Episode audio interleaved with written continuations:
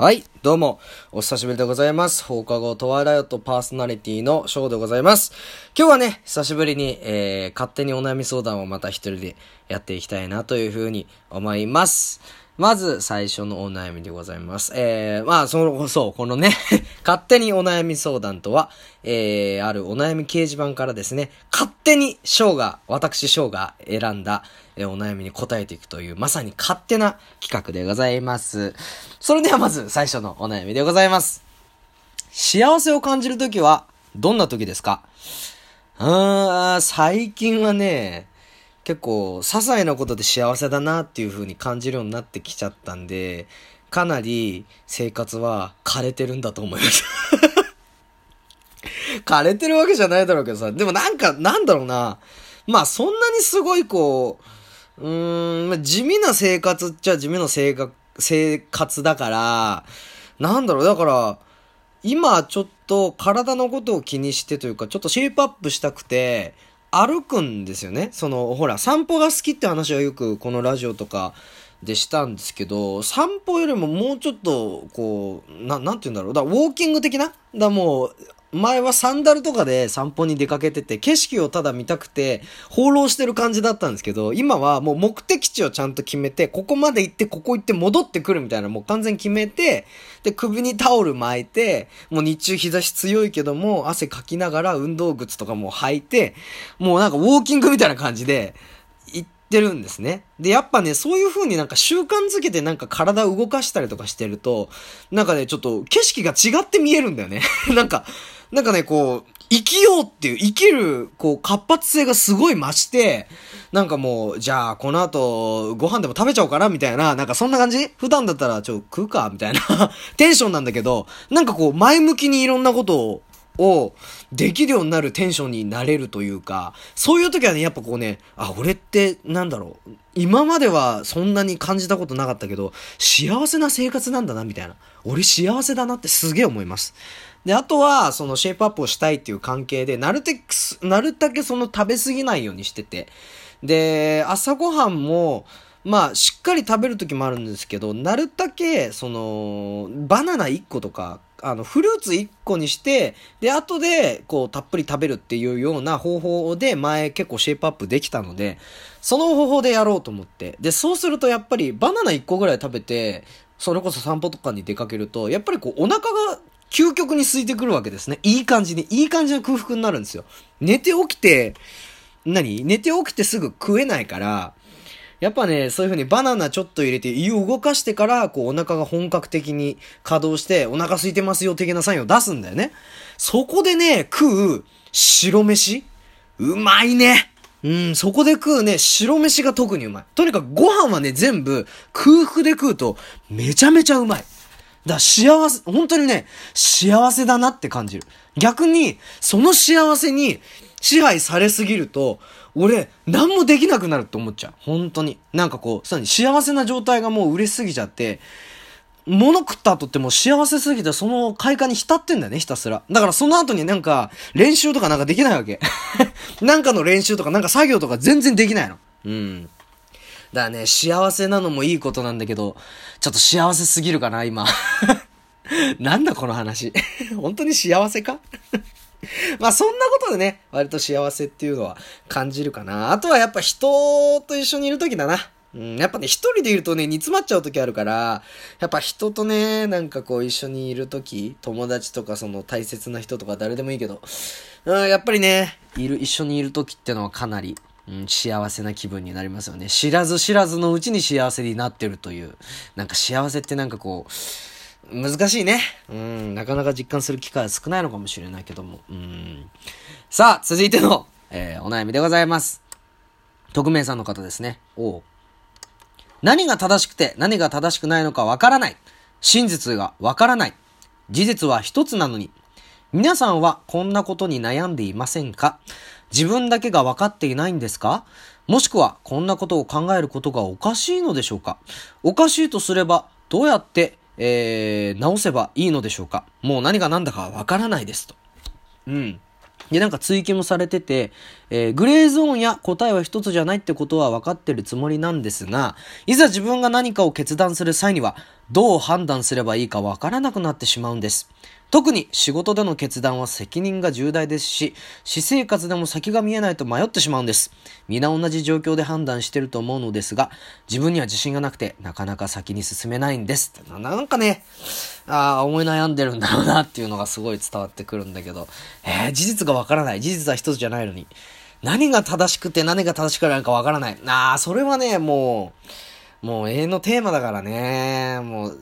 なかなか、なかなかっていうかそんなないよな。何が正しくて何が正しくないかっていうのは、あのー、な、なんて言ったらいいんだろうな。自分の中では持っとくといいのかもしれないかな。正しいか正しくないかっていうか、自分が納得するかしないかっていうことなんじゃないかな。なんか、まあ事実はさ、事実であるとして、例えばこういう事実がありました。何？あのー、なんかじ、事件とかさ、なんかいろいろあるじゃない？だ事件とかまさにあれって事実なわけじゃん、報道とかで。まあ、信憑性とかさ、報道してる人たちが、まあ、わかんない。取材不足ではっきりなってないこともあるかもしれないけど、なんかこう事実って結構そこら辺にいっぱいあると思うし、俺何が言いたいんだろうな。なんか言いたいことがあるんだけど、なんかこう、うまいこと表現できないな。うん、例えば、そうだなうん、やっぱり事実か。だ事件があった時に、なんか例えば、なん、なんだろうな。やっぱニュース見ててすごい思わないかな、みんなは。うん、俺はすごい思うんだよね。だから例えば、うん、なんか、こう、この前たまたま見たやつだと、うん、偉大のなんか受験の時に、その、女子性の、得点をちょっと下げてたとかっていうなんか事実というかそういうことが明らかになったじゃない。で、うーん、まあ一部の人とかの話を聞いてみると、なんかこう、いや、そういうのって昔からあるから当然だみたいなこと言ってるんだけど、俺は、俺の中でだよ。だから、あれは多分誰かが正しいと思ってやったことであって、その人が正しいと思ったからそれを多分やった可能性があるよね。可能性で？あくまで。でも、俺とか、例えば世の中の人たちが、いや、それは正しくない、おかしいだろって思ったから、あれだけ、こう、なんだろう、報道にも上げられたし、いろいろな人たちがこうコメントを出したりとかしてたと思うんだけど、だから何が言いたいかというと、事実は確かにあるんだけども、いろんな事実が。ただ、それを正しいか正しくないか判断するのは、本当に自分の中でいいと思う。これは正しい。でもこれは正しくないと思うっていうのは、自分の中で一つあってて、で、その自分のあるものが決して他の人と一緒じゃないケースもあるんだよね。一緒のこともあるけど一緒じゃなかったりする。で、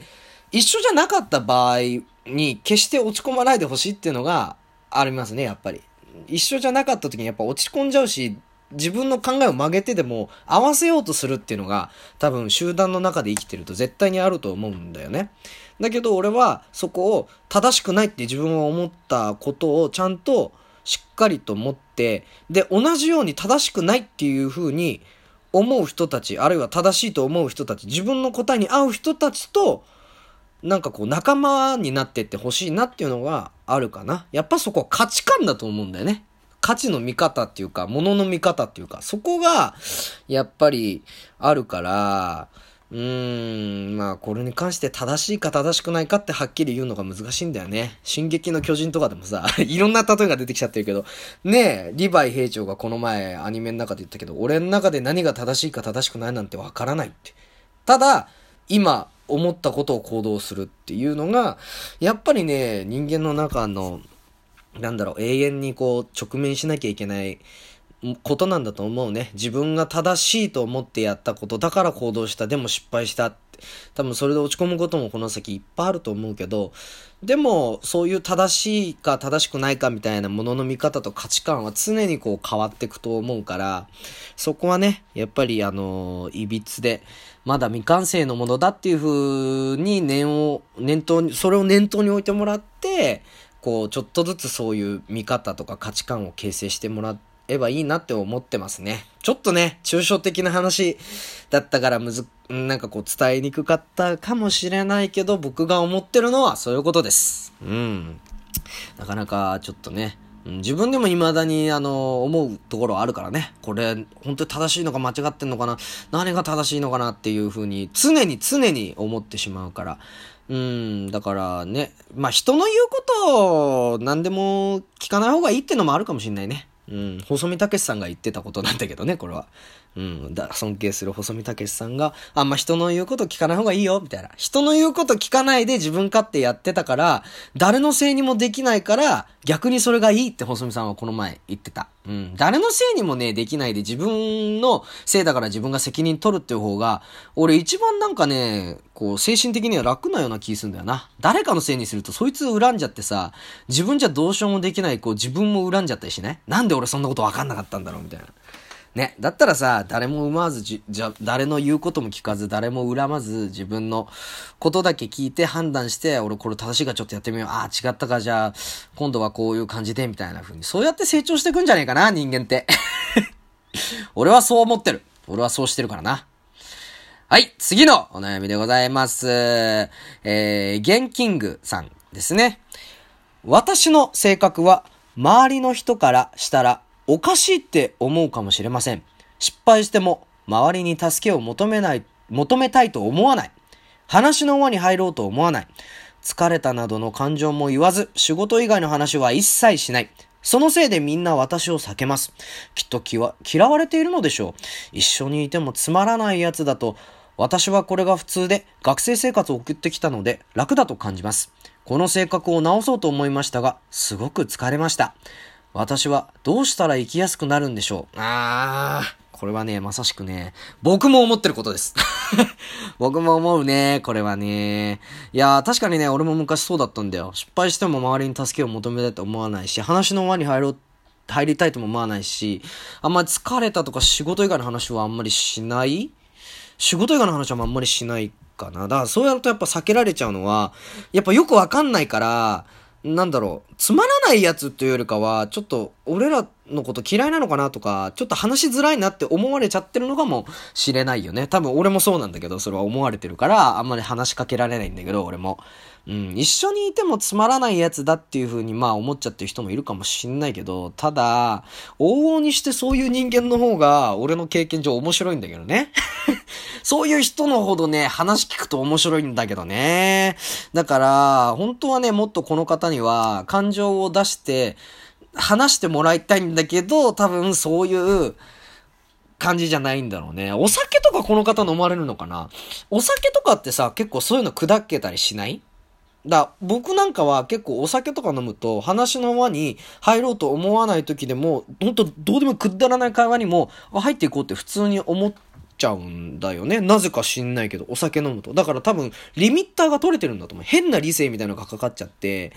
なんかこいつらの話面白くないなとかって思っちゃうと入っていかないし、なんかこう、あんまり自分を見せたくないなって思うと、えー、そういう風になるから、なかお酒とか飲んだ時に結構オープンになるから、その影響で結構人に話しかけたりとかはできるんですけど、